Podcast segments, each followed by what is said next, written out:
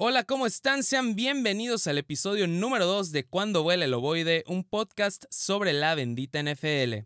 Es viernes, viernes al fin, viernes finalmente, viernes victorioso para los Broncos de Denver y sus aficionados, después de ganarle 37 a 28 a los Jets de Nueva York en un partido que resultó más emocionante y entretenido de lo que inicialmente pensábamos y del cual estaremos hablando más a fondo en el recap de la semana el día martes. Pero como decía, es viernes, eh, buen momento para comprar sus cervezas, el carbón, los cortes y todo lo que necesiten para disfrutar esta jornada de la NFL, que en el papel se ve bastante discreta, yo diría que hasta tranquila para apostar por ahí con confianza, porque hay juegos muy a modo para varios equipos que deberían llevarse la victoria sin problema alguno, pero si algo no debemos hacer es subestimar lo que nos pueda regalar una semana de la bendita NFL por lo que estaré platicando de los juegos que tendremos el domingo y el lunes. Agarren su café bien cargado con su respectivo pan de muerto si quieren, porque ya es octubre, y quédense que ya comienza la previa de la semana 4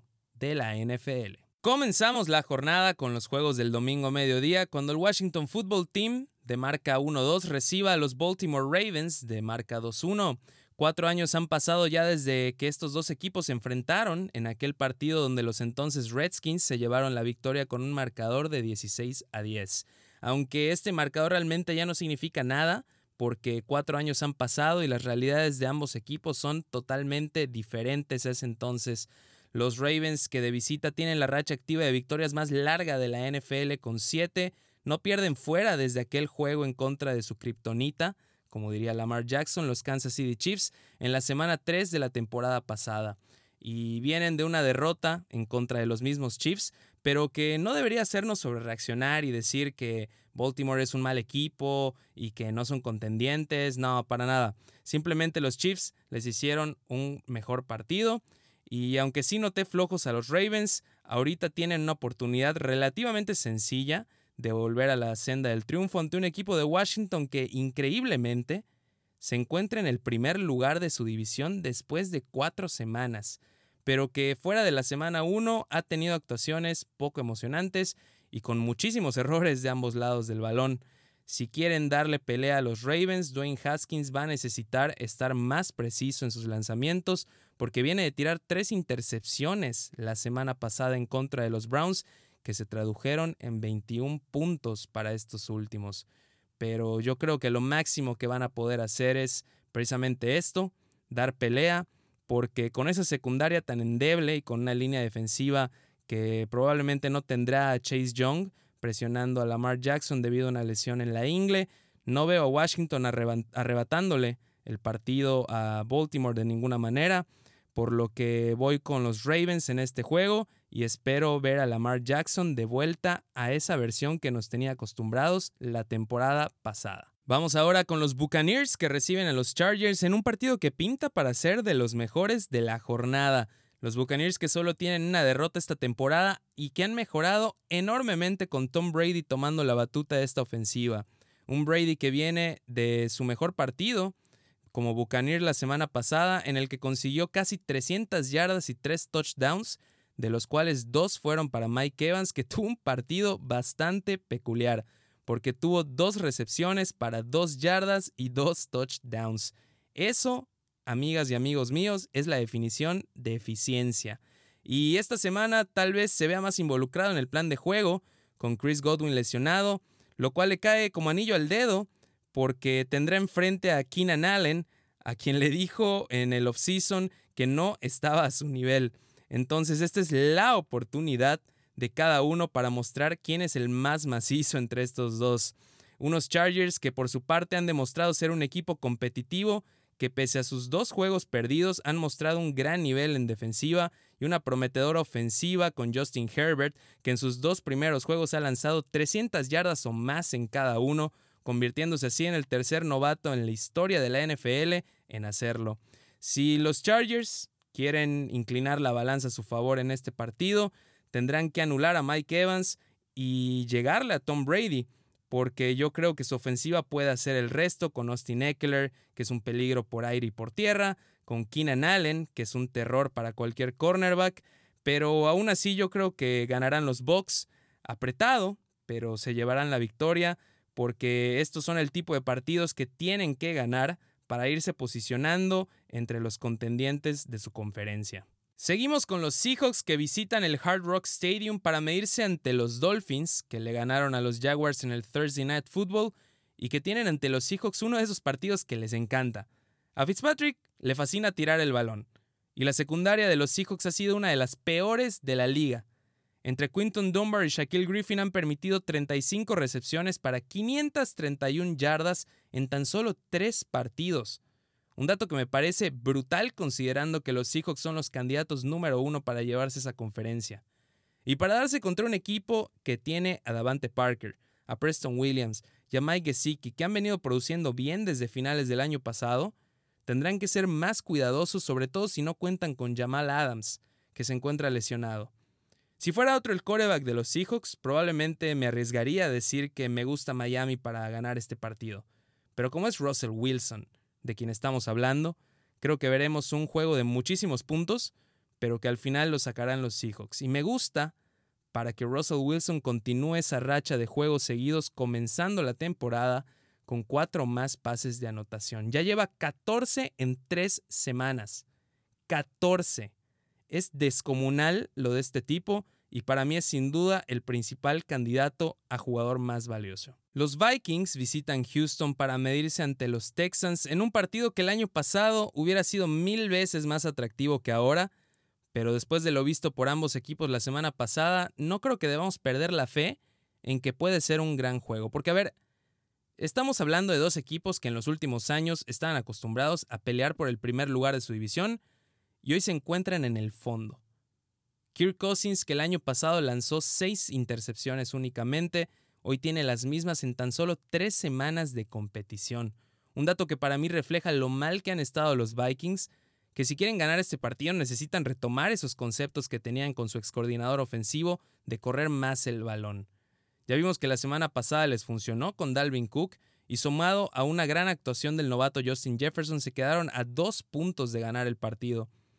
Ante una defensa de Houston que es la peor en contra de la carrera, deben establecer el ataque terrestre si quieren tener posesiones exitosas. Por su parte, los Texans deberán atacar por aire a los Vikings para poner puntos en el marcador, pero es importante que le brinden la protección necesaria a Deshaun Watson, que tendrá enfrente a Yannick Ngokwe, que lleva juegos consecutivos con al menos una captura y un balón suelto forzado. En fin, Prueba complicada para ambos equipos, pero espero que los Vikings jueguen mejor y se lleven su primera victoria a casa. Seguimos con los Saints que tienen un partido complicado en contra de los Lions y digo complicado por la presión que tienen encima después de perder dos semanas consecutivas por primera vez en tres años en juegos ante los Raiders y los Packers con actuaciones de Drew Brees que han estado haciendo más y más fuerte el rumor de que está acabado y que no tiene nivel para competir más en la NFL. Para su buena suerte, su arma favorita regresará al emparrillado esta semana.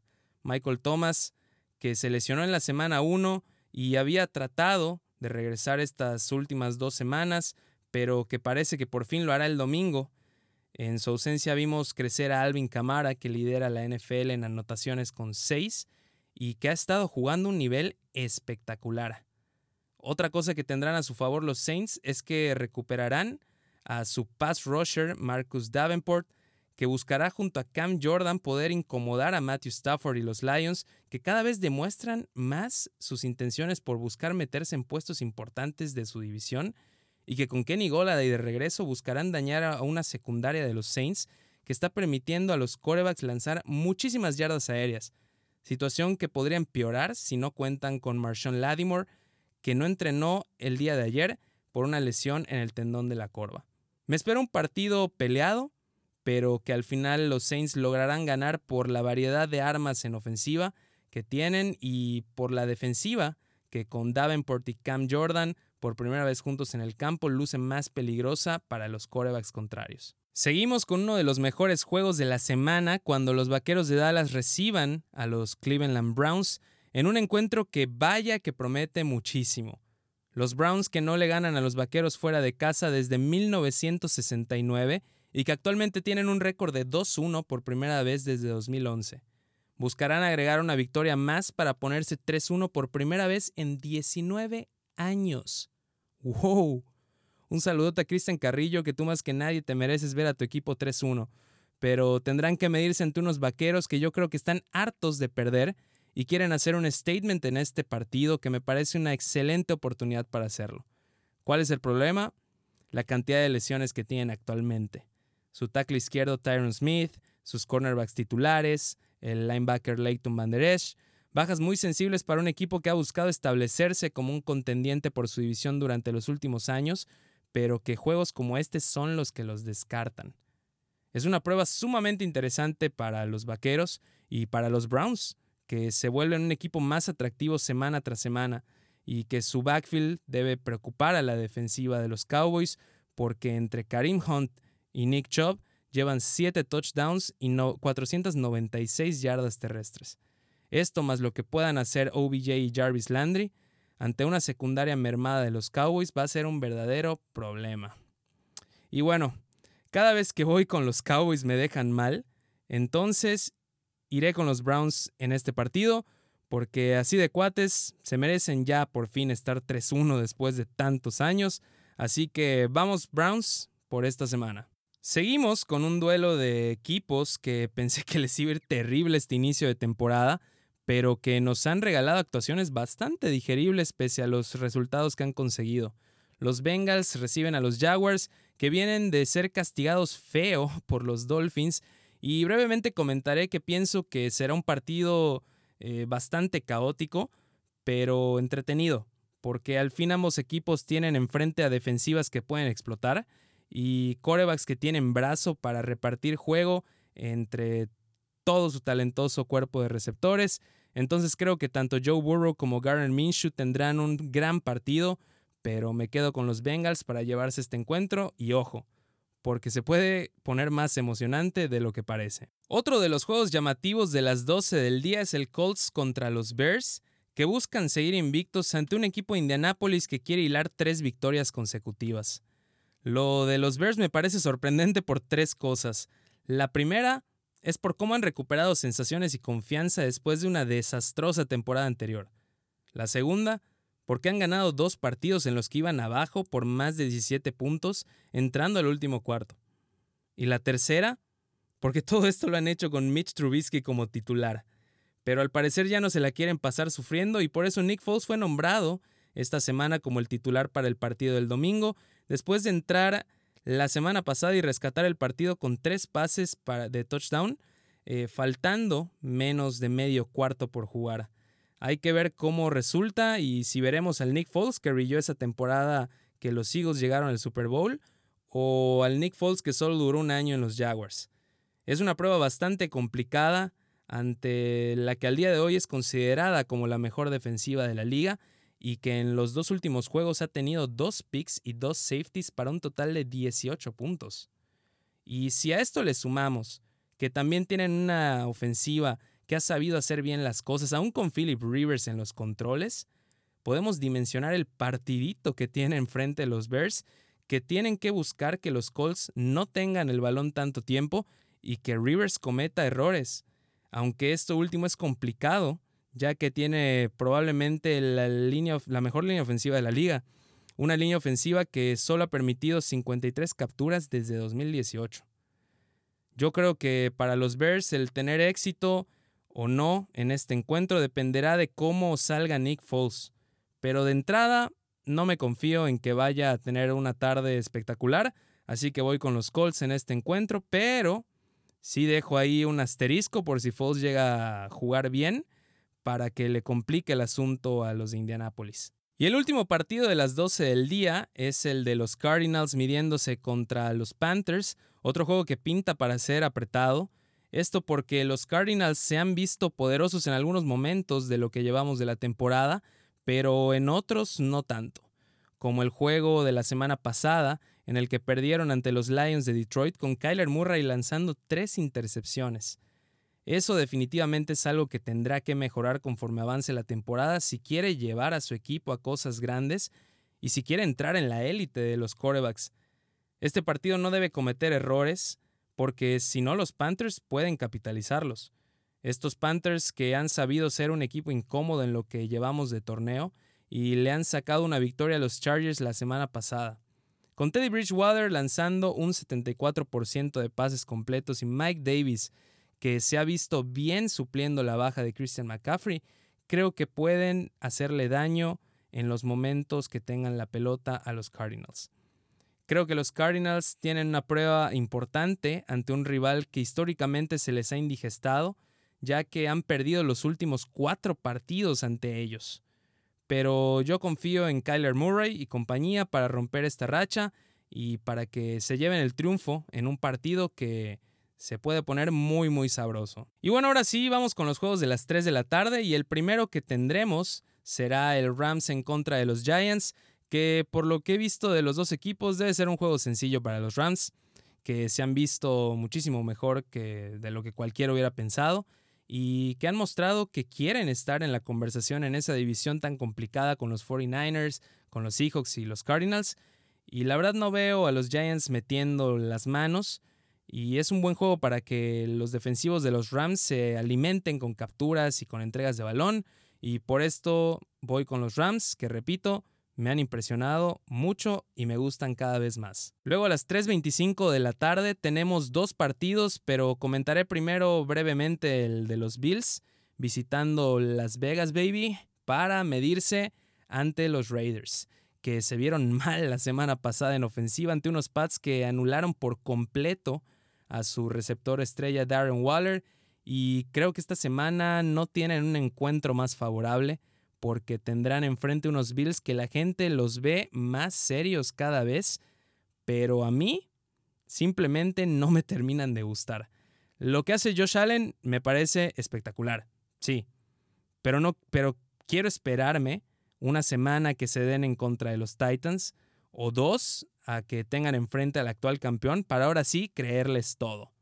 Mientras tanto, eh, no creo que tengan problema en vencer a los Raiders y Josh Allen y compañía van a continuar poniendo grandes números a este magnífico inicio de temporada que han tenido, pero que falta ver si es para algo serio o es puro coto. Ahora sí, en el que puede ser el duelo de la semana, los Patriots visitan Arrowhead para enfrentarse ante los Chiefs en un partido que tiene más pinta de Sunday Night Football que, el Sunday Night Football. Eh, los Pats han tenido un muy buen comienzo de temporada y su récord de dos ganados y un perdido pudo bien haber sido de tres ganados sin derrota, pero a pesar de esa derrota se ha visto a un equipo disciplinado, fresco, entretenido de ver, con un Cam Newton que llegó a imprimirle un espíritu nuevo a la franquicia y que ha establecido el juego terrestre en cada uno de los partidos que ha jugado, como el de la semana pasada en el que vimos grandes actuaciones de Rex Burhead y Sonny Michel pero igual, cuando se le ha pedido lanzar el ovoide, lo ha hecho y en general lo ha hecho bastante bien. A veces comete errores tontos como la intercepción ante los Seahawks o la de la semana pasada ante Las Vegas, pero en ningún momento ha perdido los estribos debido a la situación y se ha mandado unos señores partidazos. Pero esta semana, contra los Chiefs, tienen una prueba que supera inclusive a la de los Seahawks porque se enfrentan al actual campeón un equipo que tiene absolutamente todo. Pass rush, un cuerpo de receptores velocistas, un backfield fiable, una secundaria disciplinada y a Patrick Mahomes, que está a 15 pases de anotación en los próximos 9 partidos, de convertirse en el jugador más joven en conseguir los 100 pases de anotación desde Dan Marino. Veremos sin duda un partidazo, dos grandes defensas contra dos grandes ataques y será interesante ver a quién trata de anular Bill Belichick en esta ocasión. Ya vimos lo que hizo con Darren Waller la semana pasada y sabemos que se le conoce por anular al mejor jugador del equipo. Entonces, esperamos pues bastante este partido. Eh, yo lo estoy esperando muchísimo y voy a decantarme por los Chiefs para llevárselo. Nos vamos con el penúltimo partido de la semana 4 cuando los Eagles visiten a los 49ers y honestamente no tengo mucho que decir de este juego.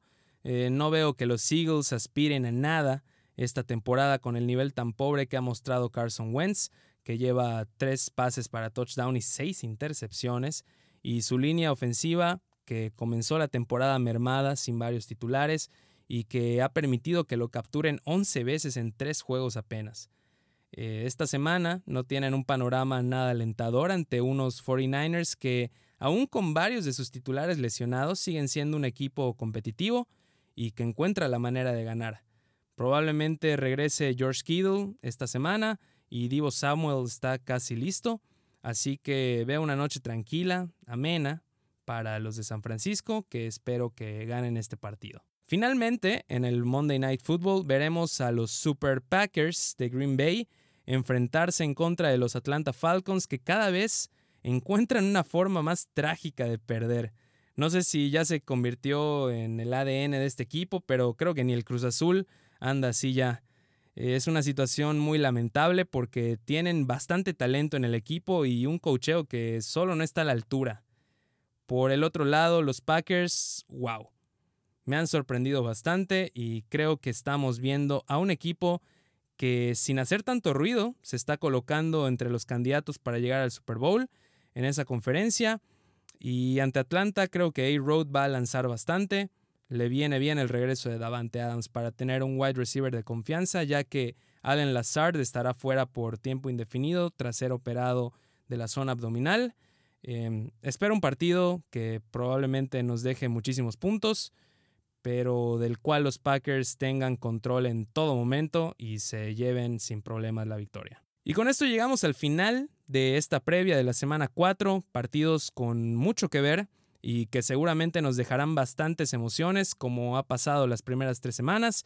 Eh, antes de despedirme, recuerden seguir las redes sociales del programa, arroba ovoidemx en Instagram y Twitter y cuando huele el ovoide en Facebook. Ya nos estaremos escuchando el martes para analizar todo lo que nos dejó esta jornada de la NFL. Mientras tanto yo me despido no sin antes desearles que tengan un excelente día y que disfruten al máximo de los juegos de la semana. Adiós.